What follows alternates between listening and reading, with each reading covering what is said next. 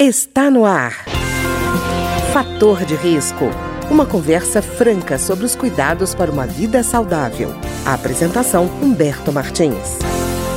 Olá, no programa de hoje nós vamos conversar sobre obesidade. Se você não sabe, mais de um bilhão de pessoas no mundo têm obesidade e esse tema é tão preocupante que a Organização Mundial da Saúde, a OMS, considera a obesidade uma epidemia. Ainda não é uma pandemia, apesar do número.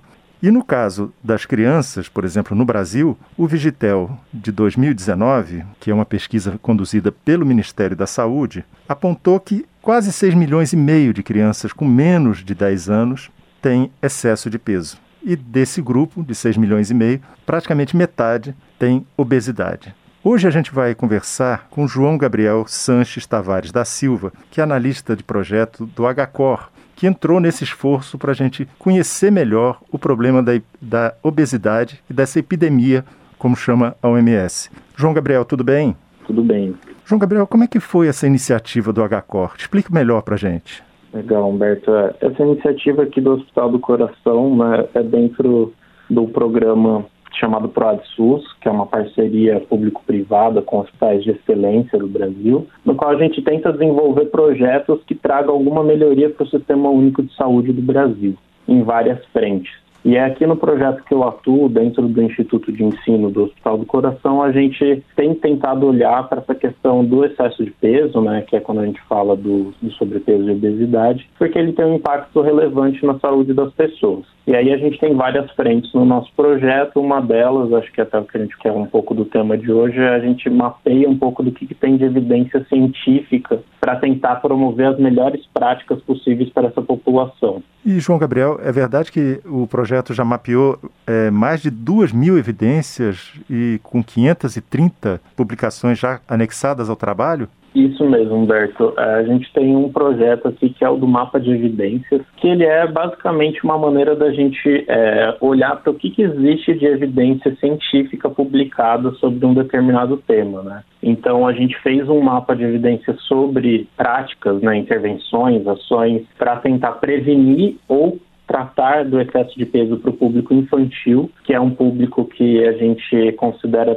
é, chave na hora de fazer essa prevenção, né, para evitar problemas de saúde futuros quando essa criança, esses adolescentes se tornarem adultos e a gente olha então para a literatura científica. Às vezes é, esse tema é um pouco longe assim da realidade, né, da nossa realidade, quando a gente fala ah, evidência científica, a gente vê muito falar de ciência na, na mídia, né, principalmente aí nessa época da pandemia, a gente veio, veio muito falar sobre o que tinha de evidência científica falando de Covid, e não é diferente para outros temas de saúde. E o que a gente tentou fazer foi mapear, então olhar assim, ó, o que, que já existe de literatura científica falando de como prevenir e tratar do excesso de peso infantil, para tentar encurtar o caminho e mostrar para os profissionais do SUS, falar, ó, a gente tem evidências nessas áreas aqui de atuação. E com essa evidência você pode tentar melhorar a sua prática, trazendo ali é, a melhor prática possível para a sua realidade.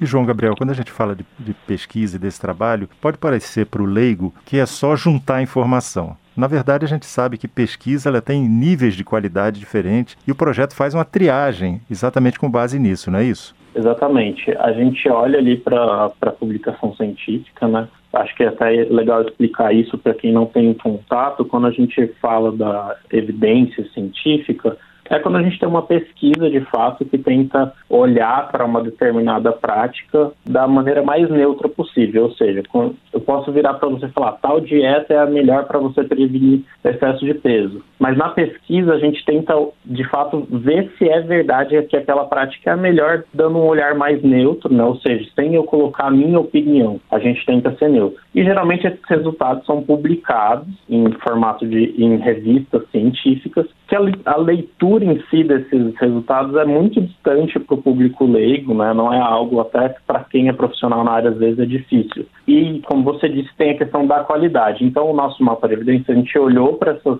evidências científicas, essas publicações, a gente avalia a qualidade delas, que existem ferramentas para a gente falar, fazer isso, e deixa disponível num formato de mapa. Por que mapa? Porque ele é navegável, ele é visual, ele não é só o texto difícil de, de ler e entender, né? Ele é uma coisa que o profissional consegue olhar, identificar onde existem essas evidências e então ir atrás delas para ler com mais critério, né? E aí tentar procurar também as que têm a melhor qualidade, porque indica que foi uma pesquisa feita com maior rigor científico, né? E aí a ideia é que o profissional identificando essa evidência ele tente adaptar para a realidade dele, porque também a gente sabe que os diferentes, uh, cada cidade, cada local tem as suas peculiaridades, né? Então, às vezes, a gente pensar numa evidência de boa qualidade, que está mostrando algo que vai melhorar para a população, talvez não seja, não caiba ali num, num determinado local mas aí a gente tenta fornecer esse mapeamento das evidências para que o profissional consiga saber onde ele pode olhar, onde ele pode encontrar essa evidência para então tentar promover uma melhora, criar um novo, uma nova maneira de atender, tentar fazer uma melhora no seu local de trabalho e por aí vai, né? Com uma, tem uma ampla gama de possibilidades dentro disso. João Gabriel, isso que você está falando é muito interessante, porque às vezes a pessoa, o profissional, é bombardeado por uma série de pesquisas que ele não conhece a qualidade. Essa primeira triagem feita pelo projeto, na verdade, permite que ele possa cruzar informações e informações confiáveis, né? Exato, a ideia é justamente essa. E a gente faz tanto a triagem no quesito de qualidade dos estudos, então, que o profissional saiba o que, que ele está olhando, né? Se, é, se ele pode ter uma maior ou uma menor confiança no que aquilo está sendo, é, em como aquele resultado está sendo mostrado. E a gente também olha, é, faz um outro aspecto que é olhar se o, a ação proposta surtiu efeito positivo. Então ele já consegue olhar ali mais ou menos filtrar o que, que deu errado e o que, que deu certo, entre aspas, né? Que a gente teria que olhar com mais detalhes, mas isso já ajuda bastante a nortear o profissional na hora de escolher ali um caminho de atuação. Pois é, João Gabriel, o senhor está falando uma coisa que eu acho muito legal, porque existe no exterior, a gente conhece pouco aqui no Brasil, que são profissionais que checam as informações vindas de pesquisa e, inclusive, ajudam a validar ou invalidar essas pesquisas. Então, eu acho interessante esse trabalho do HCOR, porque permite dar uma qualidade ao trabalho e a uma, a fonte de informação que vai chegar ao médico ou profissional de saúde, como nutricionista, né? Exato, a ideia é essa mesmo. E, João Gabriel, eu achei outra coisa muito interessante da essa ideia do projeto é essa preocupação que você falou de adaptação ao local, né? Porque muitas vezes a gente vê dificuldades até na questão da pesquisa. Vou dar um exemplo. A pesquisa, por exemplo, no caso de infarto do miocárdio. Muito dela foi feita sobre caucasiano e homens, né? Resultado, os protocolos foram montados em cima desse grupo e acabou acontecendo o quê? Muitas vezes a mulher acaba morrendo do infarto porque os sinais que ela apresenta não casam com o protocolo, porque é um protocolo masculino, né? Então achei interessante porque você abre uma série de possibilidades aí de adaptação ao local, de conhecer a sua população e o perfil até genético né, dessa população. A ciência tem caminhado bastante nesse sentido, né? A gente sabe que países mais desenvolvidos já têm uma tradição um pouco maior em realizar pesquisa científica. Isso no Brasil vem aumentando e a gente vem defendendo e brigando.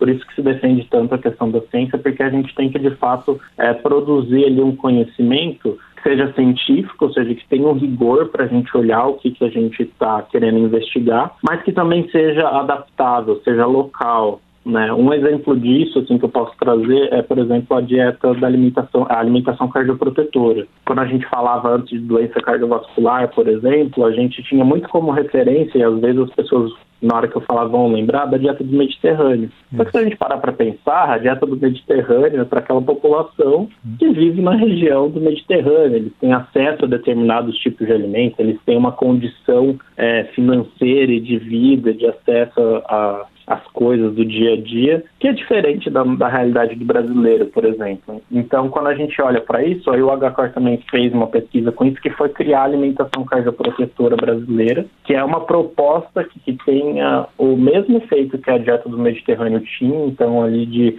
prevenir e atuar para pessoas que têm é, risco ou já tiveram eventos de doença cardiovascular, mas dentro de uma realidade brasileira. Isso é um exemplo. Então a gente vai trabalhar ali, pensar na alimentação a partir do que, que a gente tem disponível no Brasil e nas diferentes regiões do Brasil, né? Porque a gente sabe que o Brasil é um país é, de dimensões continentais, com diversas culturas, né? a cultura alimentar é muito diferente dentro das regiões. Isso é uma maneira, por exemplo, de trazer essa questão da evidência local, porque a gente pode, de fato, olhar na literatura e às vezes a gente olha igual era a dieta do Mediterrâneo, ah, aquele é um padrão de alimentação que faz bem para o coração. E aí, na hora que você traz para o paciente aqui no Brasil, às vezes ele olha e fala, tá, mas isso não serve para mim, né? não tem como eu adaptar. Então, o profissional, quando ele acessa a evidência ali dentro do mapa, ele também consegue identificar onde foi produzida essa evidência, do que, que a gente está falando, qual que é a realidade não necessariamente vai servir para a gente no Brasil, mas ele também pode ser, por outro lado, um norte. Né? Ele pode olhar e falar, ah, isso aqui é uma prática nova ali de promover saúde, de cuidar da, da população para quem eu atendo, e eu posso tentar fazer algo parecido, mas contextualizado no meu lugar. Então, esse intercâmbio entre a evidência científica, conhecimento do profissional e aplicar na prática é um caminho longo, é difícil, mas que precisa ser feito, né? E acho que isso é bastante relevante da gente destacar aqui na entrevista, né? Não, e, e, João Gabriel, você falando, eu me lembrei dessa questão da adaptação local. Eu lembrei de um, de um livro chamado Zonas Azuis, né, sobre é, é, locais que tinham uma longevidade fora do padrão, assim, fora da curva normal. E o pesquisador foi ver a alimentação, vamos dizer assim, a dieta da longa vida, vamos chamar assim, variava completamente de um lugar a outro. Quer dizer, embora o resultado fosse o mesmo, os alimentos consumidos eram diferentes, não é? é? Isso eu acho interessante porque mostra a necessidade de adaptar a uma realidade local. Muitas vezes a solução local é melhor do que você chegar e é, mudar radicalmente a coisa é, com base num padrão externo, né? Exatamente. E tem, além do que, que a alimentação é um dos vários fatores né, na, na saúde, a gente sabe o quanto que a saúde é, é, complexa, né? A gente não consegue, às vezes a gente quer se comparar com o outro, né? A gente vê coisas na televisão e a gente quer tentar seguir um padrão, a gente tem muito isso na nutrição, falando de alimentação, essas dietas da moda, mas a gente sabe que, na verdade, cada pessoa tem a sua particularidade e, como você disse, o local é diferente, né? A gente tem condições de vida diferentes, isso impacta muito, né? O quanto a gente trabalha, o quanto a gente se exercita, questões de ambiente, como poluição, é, é muito complexo, né? E aí, de fato, acho que procurar o melhor do que a gente encontra no local é a melhor solução, com certeza. E, João Gabriel, eu achei interessante porque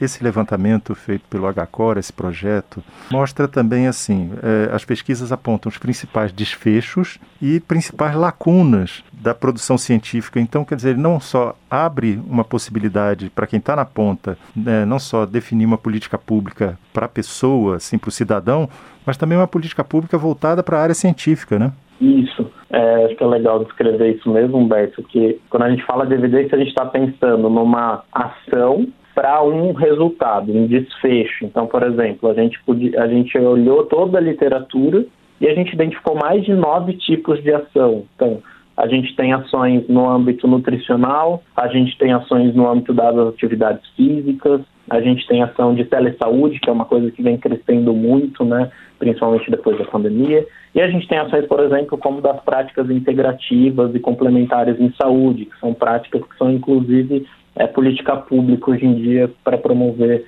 a saúde da população. E para cada ação a gente pode olhar para mais de um tipo de desfecho. Se a gente pensar, a gente está ali fazendo uma ação para promover prática de atividade física. Essa atividade física pode influenciar na saúde da pessoa, desde quesito de, de corporal, no sentido de, ah, vai perder peso, ganhar massa magra, aptidão física, né? Pode ter algum, alguma melhora em questão de saúde no sentido de exames clínicos, como a melhora do colesterol, qualidade de vida, que é muito importante, questões psicológicas, né, também. Então, a gente consegue olhar nesse sentido. E aí, na hora que a gente monta o mapa, é isso que você disse. A gente consegue olhar assim, ah, tem muita pesquisa que está olhando, no nosso resultado aqui a gente olhou, tem muita pesquisa que está olhando para intervenções que combinam nutrição e atividade física, mas o desfecho ali, o resultado que elas mais olham é para o desfecho, para o resultado antropométrico, uhum. que é de composição corporal. Então eles estão muito preocupados, os pesquisadores estão muito preocupados em olhar para isso aí é principalmente na redução do peso ou do IMC. Mas uhum. aí a gente também consegue identificar que algumas dessas categorias que a gente identificou de atividade, é, de ação e de resultado estão faltando, né? Tem pouca coisa. Então, por exemplo, tem pouca pesquisa é, publicada na área de práticas integrativas que é uma política pública no Brasil de saúde. Então a gente consegue nesse caminho fazer no, no âmbito da comunidade científica, como você disse, identificando onde existe a lacuna, a gente pode propor melhorias na pesquisa, incentivo a pesquisa científica naquelas áreas onde o conhecimento ainda está numa quantidade menor, né, está em menor evidência. Hum, tá ótimo. Eu queria agradecer então ao João Gabriel Sanches Tavares da Silva, que é analista de projetos no HCOR, que é o Hospital do Coração e que participa dessa iniciativa de reunir informações sobre obesidade para programas do Ministério da Saúde. João Gabriel, muito obrigado. Obrigado, Humberto. Eu que agradeço a oportunidade. Espero que tenha sido proveitoso esse momento e a gente fica à disposição. O programa de hoje teve trabalhos técnicos de Ricardo Coelho. Se você tem alguma sugestão de tema ou comentário sobre o programa de hoje, basta enviar uma mensagem para o endereço eletrônico programa fator de risco, tudo junto, arroba gmail.com. Até o nosso próximo encontro. Fator de risco, um programa com dicas para melhorar a saúde. Uma produção da Rádio Câmara, transmitida por emissoras parceiras de todo o Brasil.